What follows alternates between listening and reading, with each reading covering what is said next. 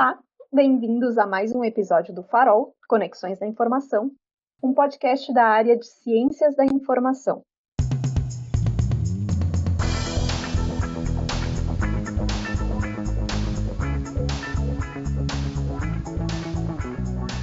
Eu sou a Gabriela D'Andrea, eu sou estudante de biblioteconomia e servidora da URGS. E hoje o nosso episódio vai tratar sobre o repositório institucional da URGS, o LUME, onde eu tenho orgulho de trabalhar desde 2016. E estou muito feliz de receber aqui a equipe do Lume, a Manuela, a Cleusa, a Janise, e quem vai mediar esse episódio para nós é a professora Caterina Pavão, que é professora aqui no Departamento de Ciências da Informação, e além disso, ela foi bibliotecária da URGS até 2018, trabalhando justamente na gerência do Lume. Então eu vou passar a palavra para a Caterina e para as gurias se apresentarem. Muito obrigada por estarem aqui hoje. Olá, é, então como a Gabriela comentou, né, eu sou a Caterina, sou professora ali do Departamento da Ciência da Informação e trabalhei durante 25 anos no CPD da URGS.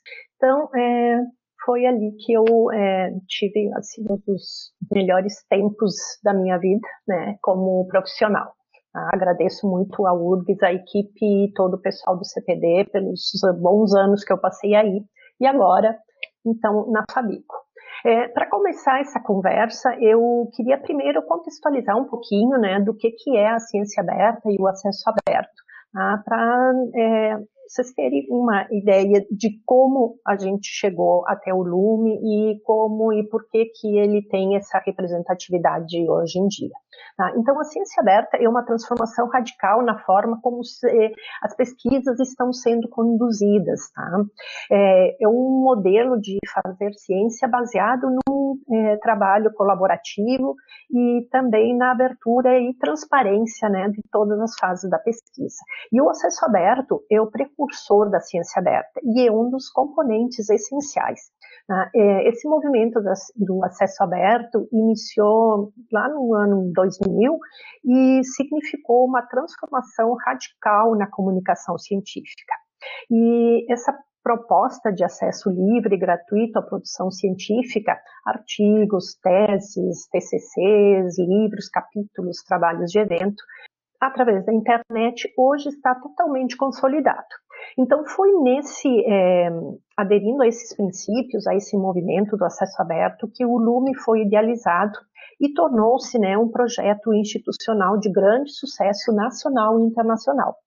Isso a gente pode comprovar até essa esse episódio do Farol veio bem, assim, num momento bem importante para a gente, né? Porque semana passada saiu o ranking mundial do Webometrics, que mede a visibilidade dos repositórios no mundo todo, né? E o Loom né, foi classificado na segunda posição entre os repositórios institucionais, depois do repositório da NASA, né, é, entre os repositórios institucionais, está em segundo lugar. E ficou em sétimo lugar entre todos os repositórios do mundo, empatado né, com o repositório da NASA também. E em primeiro lugar no Brasil. Então, é sobre o Lume que falaremos hoje. Né? Então, eu convido a Cleusa, a Janise, a Manuela é, a se apresentarem, né? para depois a gente, então, começar uma conversa contando para vocês é, a trajetória do Lume até, até aqui, certo? Então, meninas. Eu sou Janise Borges da Costa, bibliotecária com especialização em gestão de bibliotecas universitárias pela URGS, Estou na universidade há apenas 38 anos e nesse período trabalhei na biblioteca da Escola de Engenharia, na Biblioteca Central e, por último, no CPD, onde estou há 23 anos e atuo atualmente na gerência do LUME. É, eu sou a Manuela Klanovics Ferreira, e sou analista de sistemas, né, mestre em computação e agora doutoranda em comunicação é, nessa área aí. Sou analista uh, no CPD desde 2009 e logo que eu entrei eu comecei já a trabalhar no Lume, que era um projeto que já existia, né, desde desde 2007, 2008 ele foi lançado oficialmente. Então quando eu entrei em 2009 ele já estava consolidado. E uh, é basicamente isso. Eu sempre, minha vida profissional se resume a trabalhar com Lume. Eu algum, tive algumas experiências antes, mas uh, eram estágios, então foram experiências boas, mas praticamente trabalhei com né, divulgação científica, comunicação científica. Meu nome é Cleusa Pavan, eu atuo no Lume desde o ano de 2018. É, toda a minha formação acadêmica foi na, na URCS, a graduação, o mestrado e o doutorado, e tenho passagens pelas bibliotecas do Instituto de Física e a Faculdade de Medicina. Então, pessoal, depois da apresentação das meninas, então eu vou começar assim, fazendo algumas perguntas, né, para a gente conversar, na verdade, né, sobre esse tema. Então, é, primeiramente, eu acho que a gente poderia falar sobre é, a origem, né, do repositório, o histórico, o início, como o Lume começou, quando, né, e, e eu acho que quem pode falar melhor sobre isso do que ninguém, né, até pelo tempo de trabalho no repositório. Acho que é a Janice que vai conversar, vai nos, nos ajudar a relembrar essa trajetória do Lume. Sim, eu inicio fazendo um breve comentário sobre a denominação Lume, né? Porque aconteceu já de nos perguntarem qual o significado da sigla. Na realidade, não é uma sigla, né, um nome próprio atribuído ao repositório digital da URGS, que é bem significativo para o que ele representa. É, Lume quer dizer manifestação de conhecimento, saber, luz, brilho, e é exatamente o que ele representa para a universidade. É um repositório digital. O que é um repositório digital? O repositório é um serviço de informação dedicado fundamentalmente ao gerenciamento da produção intelectual da universidade e ele contempla todas as etapas, né? a reunião, o armazenamento, a organização, a preservação, recuperação e acesso, ampliando então a, a disseminação de toda essa produção é, gerada no âmbito da universidade. Ele foi criado em 2008, como a Manuela comentou, em 87 iniciamos é, os estudos, mas foi é, implementado exatamente no mês de maio de 2008.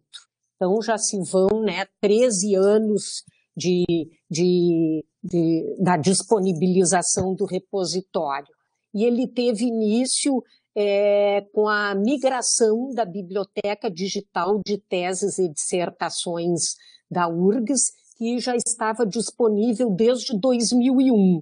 Essa biblioteca era gerenciada pelo sistema de bibliotecas da URGS e foi então o, o embrião do Lume.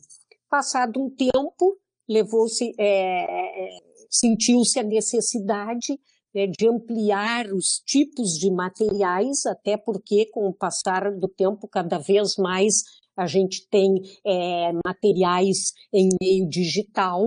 Então, sentiu-se a necessidade de ampliar esse escopo da Biblioteca Digital de Teses e Dissertações, restrita esse tipo de material, criou-se o repositório e também em virtude de demandas da universidade.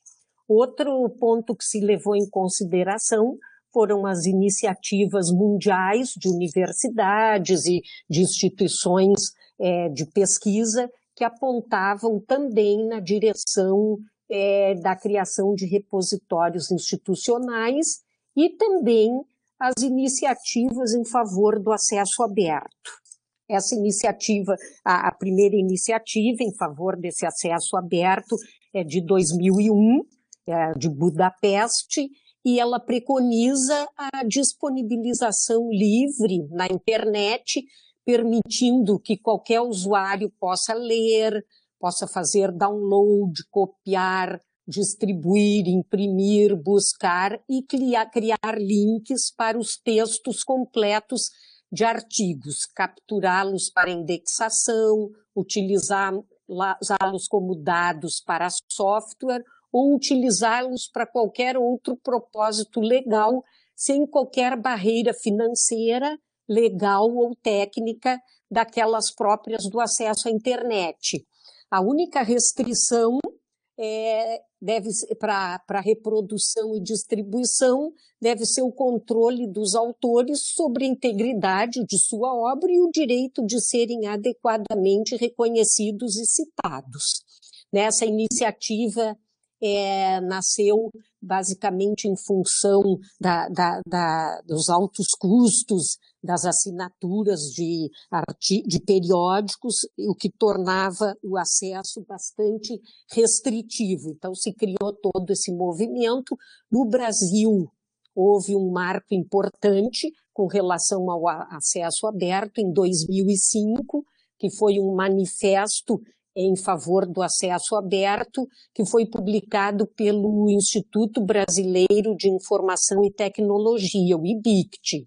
Esse manifesto traz recomendações para as instituições acadêmicas, para os pesquisadores, as agências de fomento, editoras comerciais e não comerciais, no sentido de contribuir para acelerar o processo de criação de repositórios institucionais no país e permitir o acesso aberto à literatura científica. Então, lá em 2005 já havia esse movimento, em 2007 nós iniciamos o movimento na URGS, até eu acho que foi um pouquinho antes, 2006, nós já começamos com as primeiras é, iniciativas no sentido de avaliar softwares para sua implementação, mas a, a, se concretizou mesmo no início de 2008.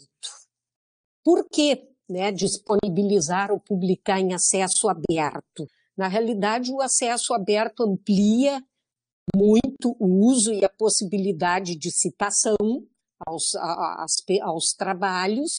Algumas pesquisas apontam que um aumento de mais de 200% de citações para artigos em acesso aberto, é, sobretudo em áreas como a física e astronomia, a medicina e as ciências agrárias. Então, é um, um aumento bastante expressivo para aqueles que estão em acesso aberto, claro, porque livre de custo, se torna muito mais ampla a, a consulta e uso desse material. Outra, outra vantagem da publicação em acesso aberto é garantir o registro de autoria e contribuir para a possível comprovação em caso de plágio. Muitas vezes as pessoas manifestam um certo receio de disponibilizar seu trabalho em repositório institucional pela ampla visibilidade que ele vai dar em função de plágio. Na realidade, é pelo contrário, na medida que tu divulgas, tu é o primeiro a divulgar, tu comprova a data em que aquele, aquela pesquisa foi realizada, então minimiza a questão do plágio. Outro aspecto é que acelera o desenvolvimento da ciência, que na realidade existe um, um, uma, uma, uma, ampla visibilidade desse material e há vários pesquisadores já começam a, a, as inúmeras contribuições nesse sentido. E cumprir com as políticas também das agências de fomento, publicando em acesso aberto todos os resultados das pesquisas que, afinal, são financiadas com recursos públicos. É a questão da socialização né, do conhecimento produzido no âmbito da, das nossas universidades públicas. Dentre os, os principais objetivos né, do, do, dos repositórios e, e, consequentemente, claro, do LUME, nós temos a questão da, da, da preservação da memória institucional, a contribuição para a melhoria de todo o sistema de, de comunicação científica, a proporcionar, como eu já venho falando, né, a ampla visibilidade, essa é uma palavra-chave quando se trata de repositórios institucionais, é, é a ampla visibilidade dos resultados das pesquisas, do próprio pesquisador e da própria URGS, porque a própria URGS, a instituição atinge uma visibilidade, como a Caterina falou, né, nós estamos na segunda posição num ranking internacional, então essa visibilidade é extremamente importante garantir também o acesso livre aos documentos, tanto acadêmicos, científicos, artísticos, como também os administrativos, e promover com tudo isso, promover o uso, então, de tudo que é produzido no âmbito da URGS. Com relação, com relação ao que o Lume oferece, o que, que a gente poderia destacar? O Lume é multidisciplinar, como a, própria universidade, que oferece cursos nas mais diversas áreas, e ele inclui uma diversidade de publicações e documentos. Nós temos teses e dissertações, tanto aquelas produzidas na universidade como produzidas fora da universidade, mas por docentes ou técnicos da URGS. Isto caracteriza também uma produção institucional, temos as teses de cátedra, livros e capítulos de livros, as patentes, artigos de periódicos, trabalhos completos e resumos de eventos. Temos os trabalhos de conclusão de cursos, TCCs, relatórios técnicos, recursos educacionais. Tem também um acervo fotográfico significativo, que inclui acervo do Centro de Memória do Esporte, do Museu Universitário, do setor de patrimônio histórico, entre outros acervos fotográficos da universidade. Ele inclui também vídeos. Esses vídeos podem estar inseridos, podem fazer parte de uma tese, de uma dissertação ou de um próprio TCC, isso é muito comum, sobretudo é, na área de artes, e também temos os vídeos relativos aos é, que correspondem aos programas da rádio, da universidade, da URGS TV, entre outros também. É, o Lume é, abrange também a legislação do CEP Consum, apostilas e outros documentos diversos essas, essas coleções, como a gente chama, são comunidades ou coleções, elas são incorporadas ao repositório de forma gradativa. Como a gente viu lá, ele teve início com teses e dissertações, e a partir daí foram gradativamente sendo inseridas é, novas comunidades e coleções. Na realidade, é, nem sempre esse avanço ocorre é, da forma como nós gostaríamos, no sentido de uma maior agilidade, porque para que todo esse material que está hoje disponível no Lume, para que possa estar é, é, de, à disposição né, da comunidade usuária, a gente precisa ter a autorização do autor ou do editor da publicação. Tá? Em alguns casos, no caso de teses, dissertações, TCCs, é o próprio autor que autoriza, mas dependendo do tipo de publicação, como por exemplo livros e artigos, a gente depende da autorização do editor, na maioria das vezes. É interessante a gente mencionar é, as estatísticas do Lume. Né? Nós temos estatísticas é, presentes em todos os níveis do repositório, desde a comunidade até o item. É, essa, essa, essa linguagem de comunidade, subcomunidade, coleção é uma linguagem é, que faz parte é, do contexto dos repositórios, tá? Às vezes parece meio estranho comunidade, o pessoal fica meio é, achando meio estranho, mas é, é a, é a, linguagem usual do sistema que a gente utiliza, que a Manuela vai, vai falar mais adiante, e também das, do, do, dos próprios repositórios. Então, desde a comunidade até o item, a gente tem as estatísticas por meio das quais é possível a gente acompanhar o número de acessos tanto à comunidade como a um documento específico, a um TCC específico. Eu quero ver o quanto ele está sendo acessado. Então, nós temos como verificar o número de acessos, o número de downloads e de quais países está procedendo tanto o acesso como o download. É muito interessante fazer esse acompanhamento. Eu coloquei aqui, eu vou mencionar aqui um exemplo. Nós temos é, no Lume a comunidade Produção Científica, que aparece é, na página principal. Abrindo essa comunidade, nós temos a subcomunidade artigos de periódicos. Dentro de artigos de periódicos, nós temos as coleções, que são as oito grandes áreas do conhecimento do CNPq, e dentro dessas áreas nós temos os itens, que são é, cada artigo específico. Então, em cada um, nesse caso, são quatro níveis, em cada um desses quatro níveis, dá para a gente fazer esse acompanhamento da estatística. Conforme o interesse do usuário, ele pode acompanhar a grande área ou o tipo de produção. É bem interessante de ver.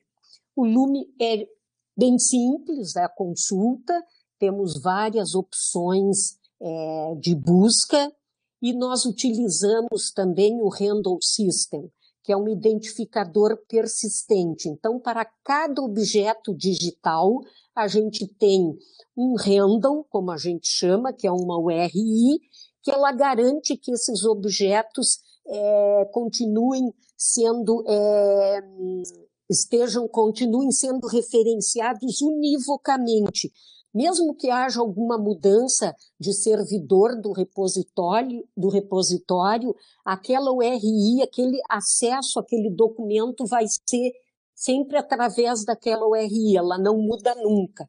Então isso evita quebra de links, que é muito comum. A gente hoje entra em, muitos em muitas páginas, quer dizer, não repositórios, que Normalmente, os repositórios utilizam esses identificadores persistentes justamente para evitar essas quebras de link que são muito comuns em vários sites. Então, a gente tem que garantir esse acesso permanente àquele documento. Para exemplificar, ele corresponde, por exemplo, ao nosso CPF, né? uma espécie também, um tipo de, de DOI, é aquele identificador que não vai mudar nunca. A gente sempre vai ser identificado por aquele número. Até hoje pela manhã, o total de itens no Lume era de 212.855. Só para vocês terem uma ideia assim do, do tamanho né, e de, da abrangência dele. E o crescimento do Lume é contínuo e sistemático. Praticamente é, diariamente o Lume é, é acrescido de novos documentos. E para ilustrar, eu menciono aqui o número de itens incluídos, novos itens incluídos em 2020, que foram 13.226 itens no ano passado e foram feitos mais de 13 milhões 885 mil 342 downloads. As pessoas baixaram arquivos né, do Lume. Mais de 13 milhões só no ano passado. Então, é bem representativo a, a, o uso também do repositório. E, na realidade, são muitos os benefícios do Lume tanto para os autores, pesquisadores, como para a própria URGS. É, dentre esses, eu mencionaria a questão de, da, da, de derrubar qualquer barreira né, de tempo, espaço físico e localização geográfica. Hoje, em tempos de pandemia, em que todas as bibliotecas, por exemplo, estão fechadas, todas as instituições boa parte das, das universidades né, estão com, com um serviço é, remoto. Então, nós temos aí uma fonte de informação importante que está à disposição sete dias na semana e 24 horas por dia. Né? O Lume está sempre é, disponível para a comunidade. Ele oferece um ambiente seguro para armazenar os trabalhos acadêmicos. Já aconteceu, inclusive, dos próprios autores, depois de um tempo, nos pedirem cópia dos seus arquivos, porque queriam gerar outras produções e, por um motivo ou outro, tinham perdido o arquivo, ou porque o, o, o, HD do seu equipamento foi danificado, ou porque o equipamento foi roubado. Já tivemos vários casos dentro desse, dessa questão do, do, de oferecer um ambiente seguro. Nós temos backup de todo o conteúdo do repositório, então isso é muito importante. A ampla disseminação e a facilidade também de acesso à produção institucional, a diminuição da possibilidade de plágio, como já mencionei, que é, é uma característica que se insere no contexto do acesso aberto e, por conseguinte, dos repositórios, que tem esse propósito, né, do acesso aberto. Ele possibilita a identificação de tendências para o planejamento estratégico das pesquisas. A partir de estatísticas do Lume podem ser realizados vários estudos, inclusive já foram feitos alguns TCCs, inclusive orientados pela Caterina, que está mediando essa nossa conversa aqui, sobre o repositório. Então, essas estatísticas são é, muito úteis nesse sentido, de elaboração de vários tipos de estudos. É, temos o uso e o reuso das informações, mais visibilidade prestígio para a instituição. Né? Temos aí a URGS colocada no segundo, segunda posição, no ranking mundial, né? o que comprova esse, é, é essa colocação. Temos a questão da socialização do conhecimento, como mencionei também no início dessa fala. Afinal, como uma universidade pública, temos um compromisso, o compromisso também de dar acesso a, a, tudo, todas as pesquisas né, que são geradas no âmbito da universidade. Contribui também para a colaboração na pesquisa e a troca livre de informação científica e, para concluir, para a preservação digital. Eu falei, nós temos também vários, é, é os backups todos, para que não haja nenhum risco de perda de toda essa produção.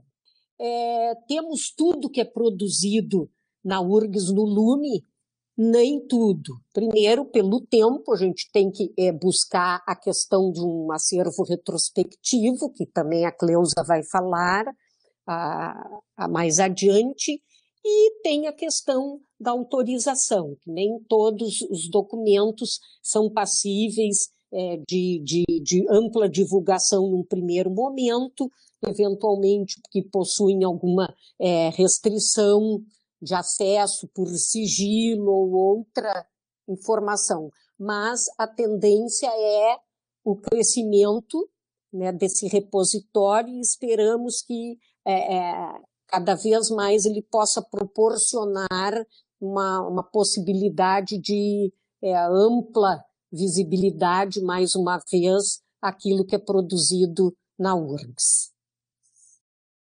Bem, obrigada, Janice, por expor toda essa parte histórica também do, sobre o Lume, dar toda uma visão de como é que ele está organizado, os documentos que ele é, contempla e as formas de buscas, estatísticas e tal. É, agora a gente podia falar um pouquinho sobre a parte tecnológica, né? os repositórios se caracterizam então pelo acesso aberto e também por é, é, serem desenvolvidos também em ferramentas abertas. Tá? Então, acho que é, agora a gente pode abordar essa parte um pouco mais sobre a tecnologia utilizada, os aspectos gerais, por que, que foi escolhida a ferramenta em que ele foi desenvolvida, né, o de, foi desenvolvido, né, o DSpace. Tá? Então, é, poderíamos falar sobre isso. Primeiro eu queria dizer, parabenizar o pessoal que essa iniciativa do podcast Farol. Eu escuto vocês e acho que dá um baita trabalho, né? Um esforço grande e, e sempre com assuntos interessantes. Eu que estou entrando nessa área da, da comunicação e já já precisei é, já, já entrei nessa área da, da, da informação, né, de, de como ela é importante. Então, vocês abordando sempre assuntos de arquivologia, de biblioteconomia, até museologia. Né, eu acho super interessante e, e escuto sempre vocês. Acho que vocês têm melhorado. Não que já não fosse bom no começo, mas está melhorando, então estão de parabéns. Um, então, em relação ao Lume, né, Uh, quando eu entrei em 2009, já havia sido escolhida a ferramenta DaySpace. Mas por quê? Porque uh, ela é, é, um software livre, o DaySpace, né, de código aberto, desenvolvido por uma comunidade bastante presente. E, nele, e nesse sentido, então, a gente consegue explorar o software e até mesmo customizar quando é necessário, corrigir erros e isso é muito importante, na minha opinião, né? Então, apesar de não ser um software comercial onde nós teríamos um suporte pago, ele permite que nós mesmos façamos correções. A comunidade não é uma. Ela dá um suporte, ela é grande e forte, então qualquer erro, qualquer problema que a gente tem, a gente pode recorrer a eles. Eles tendem a corrigir e quando corrigem uma coisa ou fazem uma coisa nova que, que é solicitado por algum determinado usuário, isso se distribui para toda todo mundo que usa DSpace. Então eu vejo isso também essa parte do software livre bastante importante, porque a gente consegue usando e testando o software melhorar ele para todos os outros também. Então, além de ser de graça, né, mas é que não é só. O mais importante, na minha opinião, não é o ser de graça, porque no fim a gente acaba trabalhando com ele, mas é que toda a contribuição que a gente dá se, se, se estende ao resto dos usuários, né? Tem potencial para se estender, pelo menos. Então, ele é indicado justamente para a criação de repositórios. É utilizado esse software da Space para diversas outras universidades e instituições de pesquisa no, no mundo, né? Uh, ele permite a internação. Então, as características dele, né, que ele uh, permite, apesar de ser originalmente em inglês, é possível traduzir o seu conteúdo, uh, possui facilidade de, de submissão de itens, gerência de administração de autorizações, né, usa o padrão de metadados da Core, apesar de ele permitir outros tipos, mas o padrão de metadados que vem já com a ferramenta Dublin Core, mas eu acho que a principal uh, característica dele, assim, é que ele é bem indexado pelas ferramentas de pesquisa. Então, o Google, o Google Acadêmico, porque ele tem ferramentas que ajudam que essas, essas ferramentas de pesquisa indexem facilmente o conteúdo. Então, quando a pessoa busca no Google ou no Google Acadêmico um trabalho, ela pode facilmente abrir, inclusive, a partir do Google Acadêmico. Se, né, dependendo de como ela proceder, nem parece que ela acessou o Lume. E o que interessa é o usuário ter acesso fácil na informação, né? Então, isso, isso, na minha opinião, é a parte mais importante, que essa, essa capacidade dele ser indexado pelas ferramentas de busca. Fora isso, ele tem outros protocolos de, de harvest, no caso, que é o nome que se chama de colheita, né? Que existem algumas ferramentas como a BDTD, que no caso ferramentas brasileiras, que fazem a coleta desses dados dos trabalhos do Lume e disponibilizam junto, a, junto aos trabalhos, teses, dissertações, no caso da BDTD, de todas as outras universidades. Então, uma pessoa que quer fazer uma pesquisa no Brasil, ela pode recorrer a essas ferramentas e não só pesquisar dentro da URGS, como pesquisar uh, em todas as universidades que, que são uh, coletadas por essas, essas ferramentas, que, no caso a BBPD é gerenciada pelo INICT, né? Então, o que mais eu posso dizer? Uma coisa interessante da forma como o sistema funciona é que nós fazemos por que, que o, o Lume é tão grande, né? Por que, que é, como é que ele tem tantos, tantos, tantos trabalhos catalogados, armazenados. Então, como a gente falou, ele começou com a BDTD e um dos maiores. Então, hoje, o Lume abriga conteúdo vindo de outros sistemas da universidade. A grande maioria do conteúdo que o Lume abriga vem de outros sistemas, como o sistema de bibliotecas, né? Temos também trabalhos provenientes do sistema de eventos, que daí inclui o salão de iniciação científica, o salão de ensino, os, o, alguns outros sistemas, a Finova, é, Edurgs, salão de extensão. Então, além disso, tem sistemas como o acervo fotográfico da URGS e o sistema de normas, que, onde as, algumas resoluções e decisões do, do CEP e do consumo, uh, que são é, armazenadas nesse sistema de normas, ficam disponíveis no são importadas para o Lume, né, para que a pessoa, as pessoas tenham um acesso mais facilitado. Então, além disso, claro, o Lume tem a capacidade de fazer autoarquivamento, mas é, é uma, uma, uma porcentagem menor de, de coleções que, no caso, estão contidas na comunidade de acervos, né? Porque a ferramenta DSpace chama uh, tem, tem a, na sua hierarquia comunidades, coleções e os itens. Os itens são o produto final, as teses, as dissertações, os artigos de periódicos, os vídeos, e as coleções contêm itens e as comunidades contêm comunidades ou coleções. Então, dentro da comunidade de acervos, a gente tem a, a maioria das, das coleções onde é feito autoarquivamento, onde os próprios usuários entram claro, com a toda a orientação da equipe do Lume para a criação do formulário que eles preenchem na hora de submeter os itens uh, e, e, de certos critérios para preencher esses dados de forma que eles tenham bastante qualidade, né? Um, essa co comunidade acervos, ela contém a maioria dos, dos autoarquivamentos. Então a gente tem coisas como jornal, coisas do jornal da URGS, é, o Centro de Memória do Esporte, a rádio, e entre outros.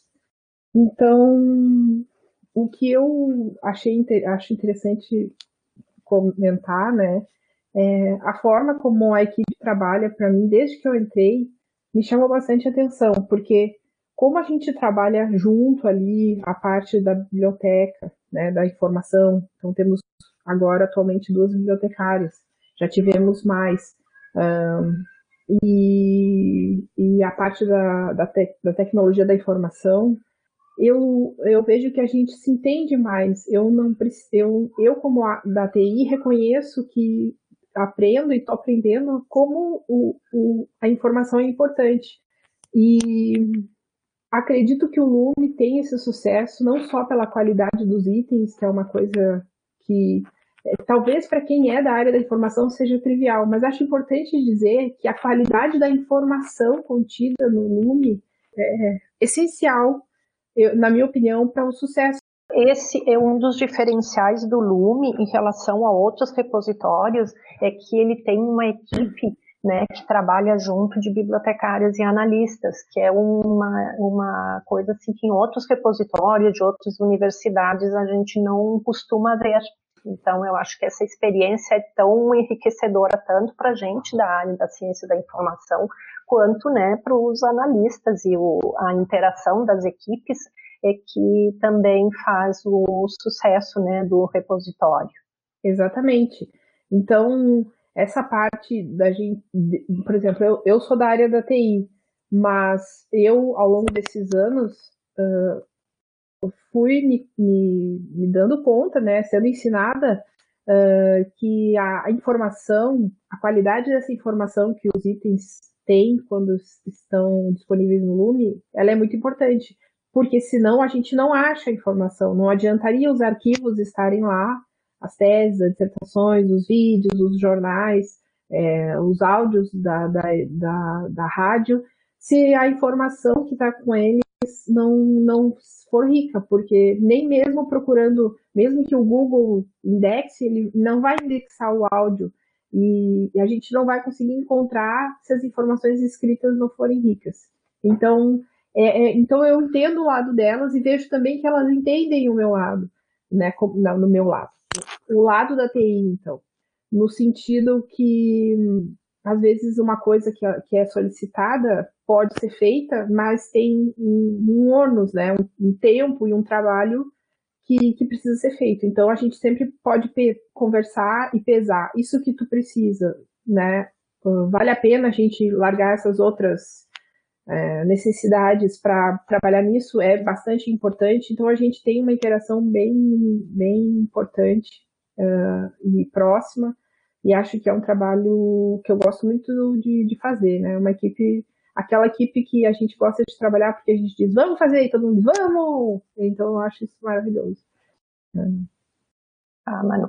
É, obrigado, Manu, pelo, pelas tuas colocações. Eu acho que também essa questão do, da gente adotar uma ferramenta, né, que é livre e que todo mundo colabora também é extremamente importante para o repositório. E realmente o DaySpace é o que é mais utilizado para os repositórios institucionais de documentos, né. É, Agora, a, a Janise já falou bastante, né, sobre a história do Lume e tal, mas então agora é, a gente quer saber, poderia colocar um pouquinho, né, o que que vem pela frente, o que que se espera que o que o Lume, que aconteça com o Lume daqui para frente. É, eu sei que tem muitas demandas da universidade, sempre tem setores e pessoas querendo, né, é, incluir seus documentos no Lume. Claro que existe uma política para tudo isso, existe um comitê gestor que também auxilia nas decisões, né, e mas é, o que que o que que vocês estão pensando, né? Porque agora eu não estou mais aí com vocês, né? O que que vocês estão pensando daqui para frente, do que que a gente pode esperar do Lume, o que que vocês estão prevendo é, de novas comunidades, novos acervos, é, o que que vocês poderiam falar sobre isso? Para os próximos anos, nossa equipe pretende ampliar o acesso às teses e dissertações impressas, essas que uh, ficam restritas ao ambiente físico das nossas bibliotecas, né, digitalizando o maior número possível, mas como a Janice bem lembrou, é, nós precisamos ter autorização né, do, do autor. Então, a gente desde já deixa o, o convite para você que, que nos ouve, prestigia o, o podcast, é, e é um ingresso da URCS, né? Escreva para nossa equipe, autorize a digitalização do seu trabalho, da sua tese, da sua dissertação e até mesmo do, do seu TCC. É, nós pretendemos também uh, enriquecer os metadados uh, para esses documentos, né? Um exemplo por, seria a relacionar as premiações que essas teses e dissertações recebem, e é justamente o que a Manuela comentou um pouco, né? A importância do, dos metadados relacionados a, a, a, todos os itens que o Lume disponibiliza. É, também queremos ampliar o número de coleções, de documentos, é, um dos próximos que pretendemos incluir são os catálogos uh, de eventos artísticos, material muito riquíssimo, que é produzido por algumas áreas, né, como as artes visuais, o teatro, a museologia também. É, certamente nós uh, almejamos a manutenção de uma boa posição entre os repositórios institucionais no Transparent Ranking. É, Outro ponto, e esse sim seria uma grande novidade, né? É, seria a integração do Lume com o repositório de dados de pesquisa, que no momento é um projeto piloto que, que o CPD desenvolve, e isso possibilitará, por exemplo, a, a vinculação das teses, das dissertações, dos artigos aos dados da pesquisa que, que deram a sua origem. Então, uh, esse repositório de, de dados, né, eh, vinculado ao Lume, aproximará ainda mais a URCS a prática da ciência aberta, né, como uma, uma meta que também a, a Janice lembrou, um dos pilares do, do acesso aberto, da ciência aberta, é a disponibilização dos resultados de pesquisa financiada com recursos públicos uh, deveriam ficar em acesso aberto. E, por fim, o, um objetivo também de, de curto prazo é a atualização do The Space para a sua última versão, que é a versão 7. É isso. Obrigada, Cleusa, por é, nos atualizar sobre tudo que vai acontecer daqui para frente, tudo que vocês pretendem trabalhar, né? Que é bastante coisa. É, e eu acho que a integração, então, do, do Lume com o repositório de dados, né? Mas é, seria, é, vai ser é, muito enriquecedor, né? Porque aí realmente vai ampliar o acesso à informação e às pesquisas produzidas na URGS. Bem, se é, que talvez se vocês quiserem é, falar alguma coisa se para encerrar esse, essa nossa conversa, vocês fiquem à vontade. Acho que vocês já falaram assim praticamente tudo, né, sobre o Lume para deixar o pessoal bem informado, né, sobre o, o repositório da URGS. Né? E então eu abro se, se vocês quiserem comentar alguma coisa, fazer um, um comentário final sobre o Lume. Nós gostaríamos de agradecer, Caterina, essa oportunidade é, de participar desse podcast, primeiramente, e também para agradecer a todas as equipes que atuam no povoamento do Lume, como a Manuela falou, são muitos, né, mediante integração de sistemas, e mediante é, a inclusão diretamente por órgãos e setores responsáveis, e em especial a gente agradece ao sistema de bibliotecas da URGS, cujo número de itens é bastante é, expressivo, pelo resultado que nós obtivemos no Transparent Ranking, o que nos deixa certamente muito felizes e orgulhosos, afinal é a URGS muito bem representada nacional e internacionalmente. Nosso muito obrigada a todas as equipes. Eu agradeço vocês, Gurias, por terem dado todas essas informações sobre o repositório. Eu acho que até é, quando eu falo sexta-feira mesmo vou dar uma aula sobre repositórios, repositórios de dados mais especificamente, mas eu vou falar em repositórios institucionais, repositórios é, de documentos. Então, eu acho que eu vou indicar esta, essa gravação para o pessoal assistir também e para os alunos de graduação também vai ser bem importante, porque vocês vão ter uma visão é, ampla de é, o funcionamento de um repositório institucional. Tá? Então, agradeço também a vocês por, é, por estarem aqui né, e ajudar também o projeto, este projeto da Fabico, que é tão interessante. Então, obrigada, Catarina, pela mediação. Eu queria, então, antes de a gente encerrar o episódio, pedir para as convidadas deixarem uma dica cultural para os ouvintes, que seja uma leitura, algo para assistir, um site, que elas acharem interessante dividir conosco e com os ouvintes. Pode começar pela Caterina, eu acho, e depois pelas meninas. Tá, então, eu, é, como a, as gurias falaram, né, a Clara Cleusa acabou de falar sobre repositório de dados, eu vou deixar uma dica de um, é, é de uma, um artigo que foi publicado agora há pouco, tá, em, em abril agora, é, abril, sim, de março, abril agora de 2021, sobre ciência aberta. Tá? Então, é um artigo em espanhol, mas muito fácil de, de ler, tá? é, que na verdade ele está falando, não, ele fala da ciência aberta, do acesso aberto dos e dos repositórios como um todo. Tá?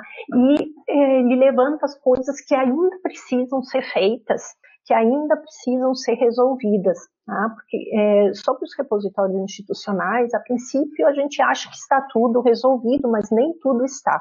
Tá? E também é, sobre os repositórios de dados, é, eu acho que é uma boa introdução para os repositórios de dados também, dos professores da Universidade de Barcelona, que também vão estar presentes, inclusive, na aula, aliás, já vou fazer uma propaganda, as aulas é, do PPG Sim, agora é, tem mais três aulas minhas e depois tem é, quatro, duas, é, duas aulas de professores de, da Espanha. Tá? Então, essas aulas vão ser abertas.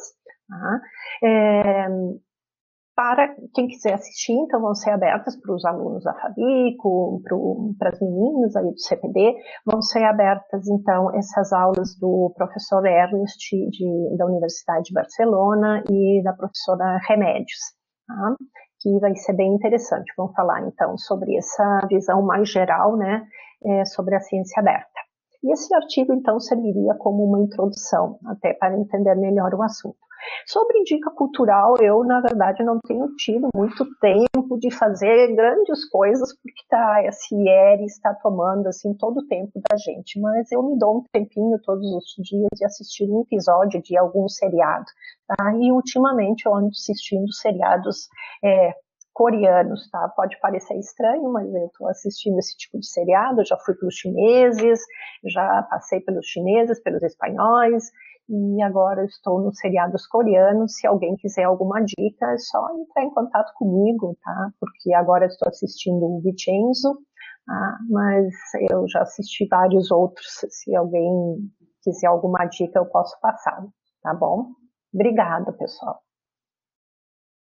Eu, na, na área de repositórios, né, o que é o contexto desse podcast, eu indico como gerenciar e ampliar a visibilidade da informação científica brasileira, repositórios institucionais de acesso aberto.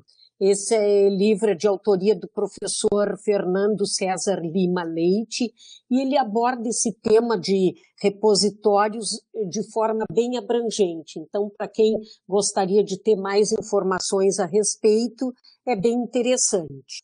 Agora, em matéria de outras dicas, eu indico o documentário Amazônia Eterna, que é de Belisário Franca, um, um documentário de 2012 que foi premiado, e ele aborda o uso sustentável da nossa floresta amazônica e apresenta depoimentos bem interessantes de empresários, ambientalistas e os moradores né, indígenas da região. Vale a pena assistir não só pelo conteúdo, mas também pela beleza da nossa floresta amazônica. E de literatura, eu indico um livro que eu uh, gostei muito, em outros tantos, mas eu gostaria de deixar aqui o Confesso que Vivi, uma obra de Pablo Neruda. É um livro autobiográfico em que ele descreve a sua vida desde a infância até o golpe de Estado que derrubou o Salvador Allende, então presidente do Chile.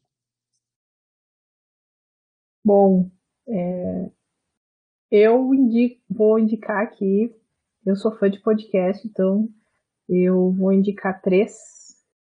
Uh, tem um podcast que eu escuto, o Xadrez Verbal, que ele fala sobre política internacional. Tem um especial do coronavírus quinzenal também.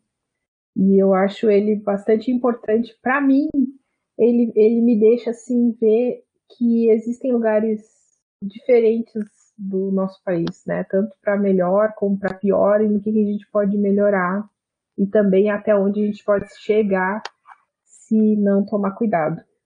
Além disso, tem o Dragões de Garagem, que fala muito sobre ciência. Eu gosto muito desse podcast. Tem sempre eh, não, não é sobre uma ciência só, são, fala de várias, vários temas, às vezes é ambiental, às vezes é física, às vezes é, afinal, vários assuntos, sempre com um especialista da área.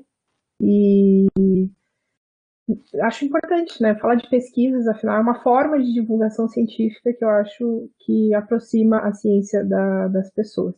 E o outro podcast é um podcast recente que é a ciência como ela é, a saga de Carlota. Eu adorei esse podcast, foi o primeiro que eu ouvi um, sobre é, que era uma história narrada, né? Eu sempre escutei bate-papos assim como o nosso aqui e nu nunca nunca me inclinei para podcasts de histórias contadas. Mas esse, como era era é uma produção do Instituto de Física com a com da URGS, junto com o Instituto Serra Pilheira, né? É, eu quis ouvir.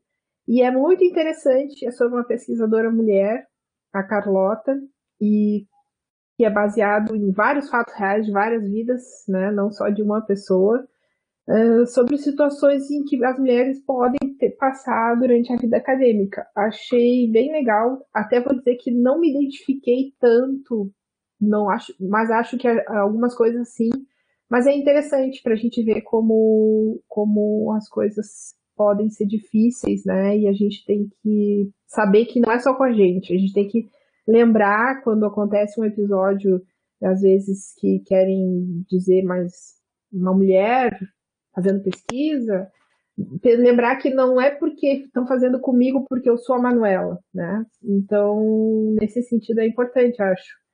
Uh, e, e, eu ensino isso para as minhas filhas, né? E sempre tento mostrar que, que isso aí, é, fato delas serem meninas ou não serem meninos não faz diferença, que elas não devem deixar essa separação influenciar.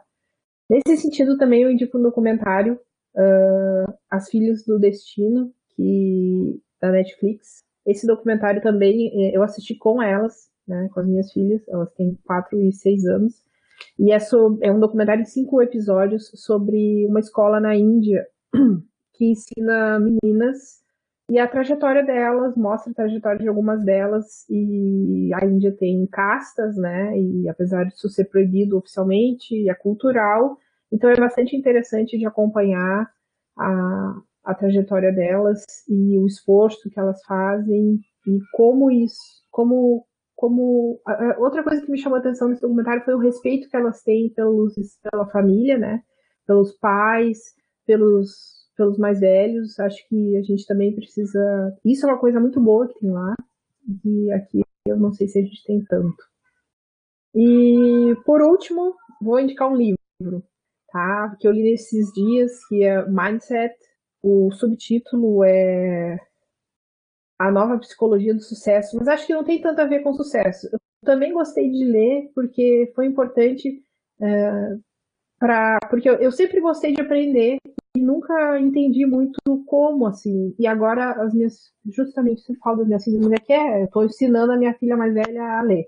Então era importante para eu entender como passar essa essa vontade de estudar para ela sem ser uma obrigação, porque para mim Claro, sempre tem o dia que a gente não quer, né? Mas eu sempre gostei de aprender uma coisa nova. Uh, então eu queria ver uma forma de passar para ela essa, essa ideia sem ter que exigir, né? Então foi importante. Esse livro me ajudou eu a conseguir falar, traduzir em palavras essa ideia de que estudar é muito bom, de não só estudar, como conseguir descobrir coisas novas, aprender coisas novas é, é, bom. É sobre isso que o livro fala. Fala alguma coisa de sucesso, mas o, o que eu peguei mesmo foi isso, de que aprender é legal e que isso, isso mais vale a pena. O resto, o resto é o resto. Tá? É isso. Bem, então eu tenho duas indicações uh, para os ouvintes. É, primeiro, o, o site Scholarly Kitchen, que ele traz notícias, né, bem fresquinhas sobre o mundo da publicação acadêmica, as iniciativas para pôr em prática, né, o acesso aberto, como as editoras comerciais ou da, das sociedades uh, científicas migram para esse formato de publicação, mas traz uh, assuntos também sobre licenças abertas, então é, o mundo do o mundo da, da publicação acadêmica como é, é, a economia dessa dessa área. E aproveito também para indicar a conferência Luso Brasileira que já tem mais de 10 anos. Ela acontece agora em outubro e ela vai abordar a ciência aberta, acesso aberto, então é, tem um, já nasceu assim com um espírito uh, para promoção da, da, da ciência aberta e do acesso aberto e não tem custo a inscrição, então todo todo aluno, né, e também o, o profissional bibliotecário pode participar. É isso. Então, muitas dicas ótimas.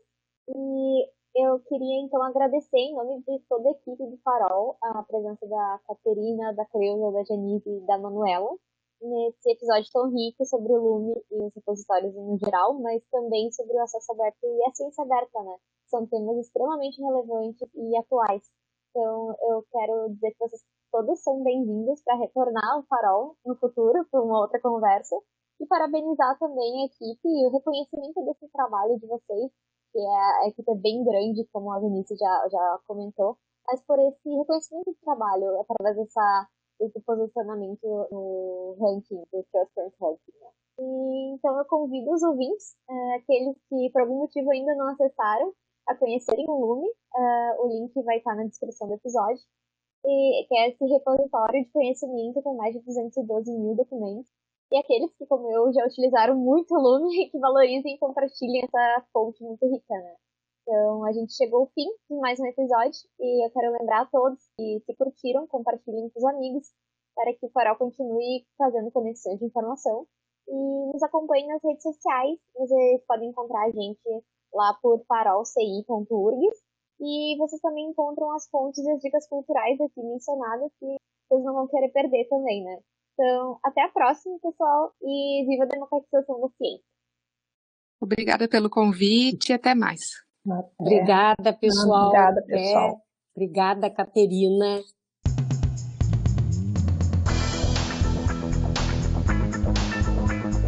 Farol é uma iniciativa do Departamento de Ciência da Informação e do Centro Acadêmico de Biblioteconomia, Arquivologia e Museologia da Universidade Federal do Rio Grande do Sul. Você nos encontra em nosso site urgs.br/farol no Instagram como farolci.urgs e no Twitter como farolci_urgs.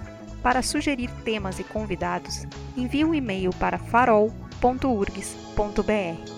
URGS escreve UFRGS.